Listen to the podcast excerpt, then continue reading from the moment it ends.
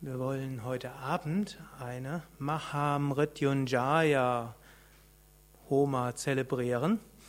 Maha heißt großartig, Mrityunjaya heißt äh, lebensspendende und Homa heißt Feuerritual.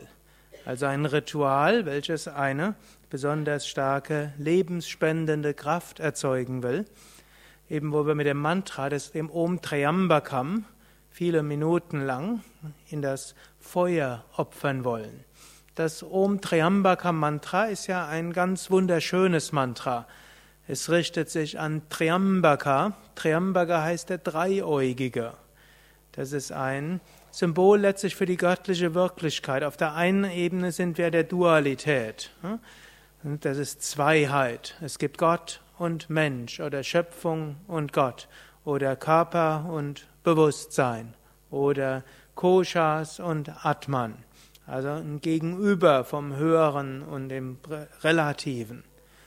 Das auf der einen Ebene. Oder auch Hitze und Kälte, Tag und Nacht, Schnee und Regen und noch mehr Schnee und noch mehr Regen.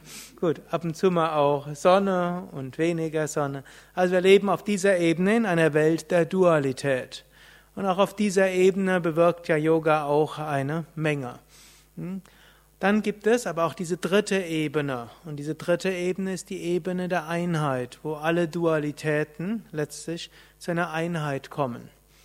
Und wenn wir dreieugig sagen, dann gilt auch immer, wenn wir Yoga praktizieren, dann sind wir uns immer bewusst, jenseits dessen, was irgendwie fassbar ist mit Körper oder mit Intellekt, mit den Sinnen, gibt es noch eine tiefere Dimension. Es wird als drittes Auge, Auge der Intuition bezeichnet. Yajamahe, der, der alle Wesen nährt. Das ist ja auch ein Mantra, das sich eben auch an das Göttliche richtet und das Göttliche nährt uns alle. Es gibt uns alles, was wir brauchen. Sugantim. Sugantim heißt wohlriechend. Klingt vielleicht etwas eigenartig, Gott als wohlriechend zu bezeichnen. So, klingt vielleicht nicht so ganz gewohnt. Aber es, riechend ist natürlich jetzt nicht gemeint, riechen im engeren Sinne, sondern so gemeint ist irgendwo etwas, was uns anzieht. Es gibt nichts, was uns so emotional unbewusst beeinflusst wie Gerüche. Und so irgendwo auf einer unbewussten Ebene ist irgendwo Gott da, der uns emotional hm, zu sich hinrufen will. Dann an anderen Stelle Urvaru Kameva Bandhanan. Das Mantra hat ja in vielerlei Hinsicht ist es sehr bildlich gesprochen. Bandhanan, das heißt, führe uns, befreie uns von allen Verhaftungen. So momentan verhaften sich mindestens manche von euch an ihren Körper, an ihre Emotionen, an ihre Wünsche, an Identifikation. Wir wollen davon frei werden. Auf eine gewisse Weise Entspannung ist auch eine Form der Freiwerden von Bandas. Also Bandha in diesem Sinne sind auch Verspannungen, übrigens werden auch als Bandas bezeichnet. Wir wollen, uns wir wollen uns befreien lassen von allen Spannungen, aber auch von allen Bindungen, von allen Verhaftungen, sodass wir zu dem kommen, was wir wirklich sind. Aber wir wissen auch, es braucht dazu seine Zeit. Und deshalb heißt auch Urva. Hm? Urva, was heißt Urva? Urva heißt Gurke. Gurke. Salatgurke. Wer es immer noch nicht verstanden hat. Also die, dieses Mantra ist in vielerlei Hinsicht ein außergewöhnliches Mantra. Mir ist jetzt kein anderes Mantra bekannt, wo eine Gurke enthalten ist. Mir ist auch kein Gebet bekannt, wo Gurke enthalten ist. Und, aber was das heißt, so wie eine Gurke, wenn sie reif ist, hm, dann fällt sie von ihrem, hm, ja, von der Pflanze ab. Und so ähnlich bitten wir darum, dass wir reifen mögen. Hm. Und wenn wir reif sind, dann fallen wir von unseren Bindungen ab. Also, gut, heutzutage im Zeitalter der künstlichen Reifung und im Zeitalter, wo viele Pflanzen Wochen vor ihrem, bevor sie reif sind, geerntet werden und dann anschließend irgendwo reifen, ist das vielleicht nicht mehr ganz so angebracht.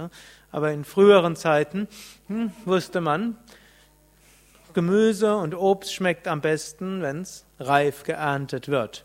Und bei mindestens bei indischen Gurken war es so, am besten schmecken sie, wenn die Gurke von selbst runtergefallen ist und nicht mehr verhaftet war. Und so bitten, wenn man dagegen zu früh erntet, dann schmeckt es nicht so gut. Und das heißt auch, wir wissen, es braucht seine Zeit. Wir müssen reifen, wir müssen uns entwickeln. Wir jetzt vorzeitig zu versuchen, jetzt gewaltsam die Befreiung zu erreichen, das funktioniert nicht, da sind wir nur unreif. Und dann haben wir auch bestimmte Missionen auf der Welt. Und manche Missionen brauchen auch, dass wir hm, eben noch unwissend sind. Manches könnten wir gar nicht machen, wenn wir wissend sind. So ähnlich wie hm, ihr, viele von euch haben Kinder und ihr mögt eure Kinder. Angenommen, eure Kinder würden auf die Welt kommen und wären gleich 20. Hm, wird viele der, viel der Schönheit des Elternseins irgendwo wegnehmen. Man freut sich, dass Kinder unfertig geboren sind und aufwachsen. Und so können die Kinder viel lernen, sie können wachsen dabei, sie können hm, ihren Eltern viel beibringen, sie können den anderen im Satsang viel beibringen. Sie können den Sukadev dazu veranlassen, neue Beispiele immer wieder zu gebrauchen. Also ein kleines Baby hat in vielerlei Hinsicht viele Aufgaben und Funktionen, die es nicht haben könnte, wenn es gleich mit, mit an sich geboren wäre. Und so haben wir noch eine Menge Aufgaben, die wir besser erledigen können, wenn wir eben nicht so perfekt sind. Dennoch, wir bitten darum, mögen wir reifen, sodass wir dann, wenn wir reif sind, diese Befreiung erreichen können. Und schließlich geht es dann äh, um Mrityo Mamritat. Hm? Mögen wir von der Identifikation mit dem Sterblichen kommen zum Unsterblichen. In dieser Homa werden wir diese Mantras relativ umfangreich rezitieren, also einige Minuten lang, und werden das verbinden mit einem Feuerritual. Und wir rufen dabei Agni, die Wesenheit des Feuers, an. Wir entzünden ein heiliges Feuer.